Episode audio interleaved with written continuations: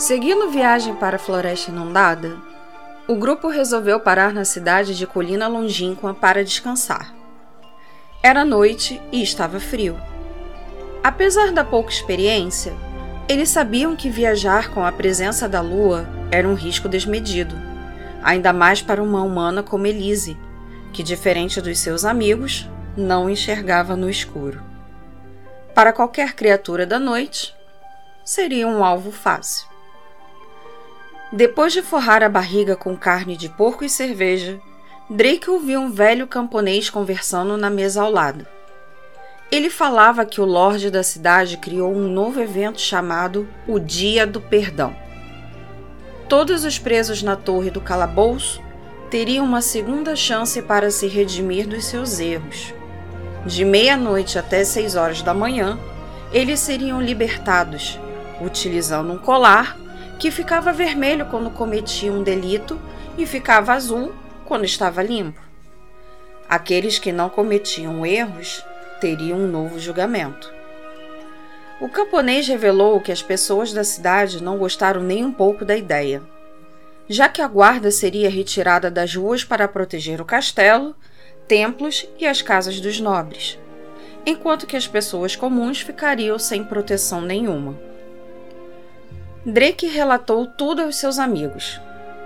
Elise sentiu um ódio profundo pelo Lorde. Temos que fazer alguma coisa para proteger as pessoas, ao menos da taverna. Sei que não podemos a cidade inteira. Entretanto, já que vamos ficar, precisamos proteger todos aqueles que aqui estarão. Salientou Elise, demonstrando uma certa ferocidade em suas palavras, mas falou o mais baixo possível. Calma, minha gente.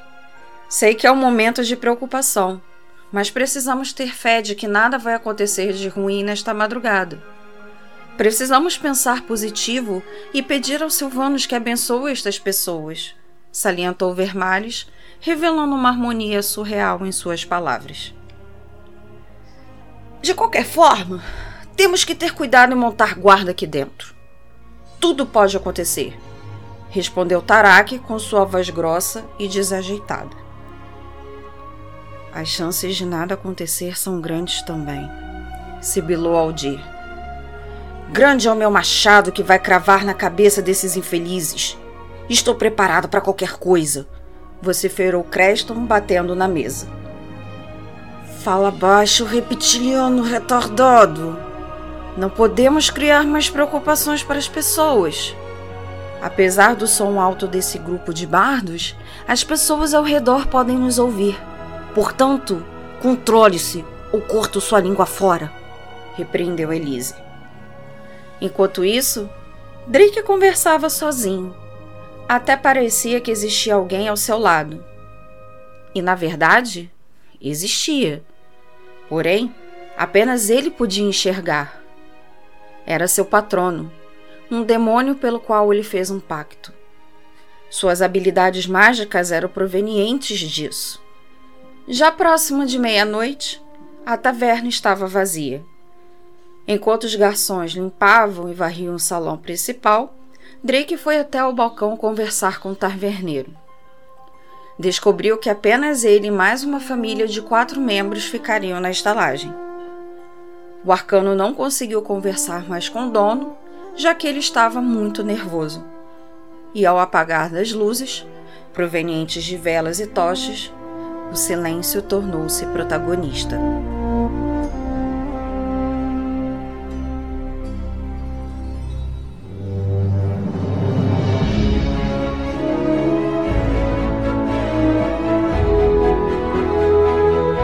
Abra a porta! Por favor! Preciso de ajuda! Eles vão me pegar! Uma voz feminina alimentada pelo desespero se esgoelava pelo lado de fora. Sem pensar duas vezes, Elise correu e abriu a porta. Me deixe entrar, por favor, pediu uma menina, camponesa, que carregava um olhar desesperador. A paladina colocou para dentro e trancou a porta. Quem é você, jovem? Por que estava fugindo? Perguntou Vermalhos, puxando uma cadeira para a moça sentar. Meu nome é Sila. Sou moradora aqui da cidade.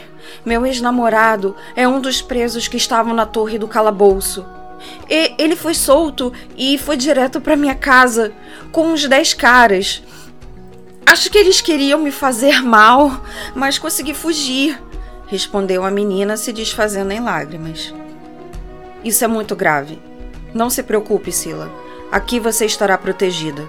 Não vamos deixar que nada aconteça a você, retrucou Elise, dando um copo com água para a garota. Não demorou muito para a porta da estalagem ser deflorada por batidas brutas e desesperadas. Sila, meu amor, eu sei que você está nesta estalagem. Venha, não quero machucar você. Quero apenas pedir desculpas pelos meus erros, gritou uma voz rouca do outro lado da porta.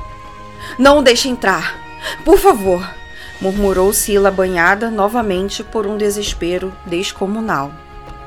Vá embora, seu verme! O que você procura não está aqui. Elise respondeu. Vamos invadir essa estalagem. Ela está sim, pois vimos ela entrando. Sibilou a voz do outro lado da porta. O que vamos fazer? perguntou Tarak. Temos que nos preparar e proteger a garota. O taverneiro é aquela família que está no quarto lá em cima. Salientou Cresto puxando seu machado. Maninha, Seria bom você subir e proteger a família, sussurrou Aldir.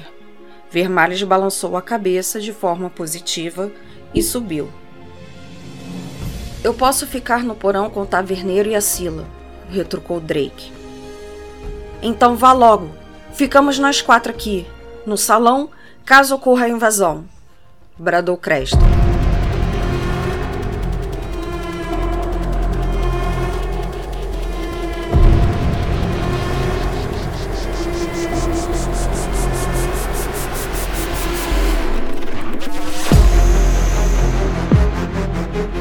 Mesmo fazendo barricadas com as mesas nas portas e janelas, os bandidos conseguiram invadir a estalagem. Logo que um entrou, Aldir o acertou na testa com sua flecha. Tarak puxou sua espada e foi para cima de outro, que tinha em mãos um cutelo. Devido a isso, o meio-orc não teve dificuldades para derrubá-lo. Outro bandido correu para cima de Elise, achando que, por ser mulher, seria um alvo fácil. Destilou um ataque. A paladina se abaixou e defendeu com o escudo. Em seguida, contra-atacou enfiando sua espada no peito do bandido. Já Creston, o que mais estava enraivecido com a invasão, não sacou seu machado, mas sim deu uma baforada de ácido, matando cinco dos bandidos. Drake também teve que usar suas habilidades mágicas para derrubar dois que, invadir o porão atrás de Sila. Ao final do combate, Aldir, preocupado com sua irmã, correu para o segundo andar da estalagem procurando saber se ela estava bem. Mas ao adentrar o quarto, encontrou a família morta e o vidro da janela estilhaçado. Ao olhar para fora, viu Vermalhes desacordada, sendo levada por esqueletos para dentro do esgoto.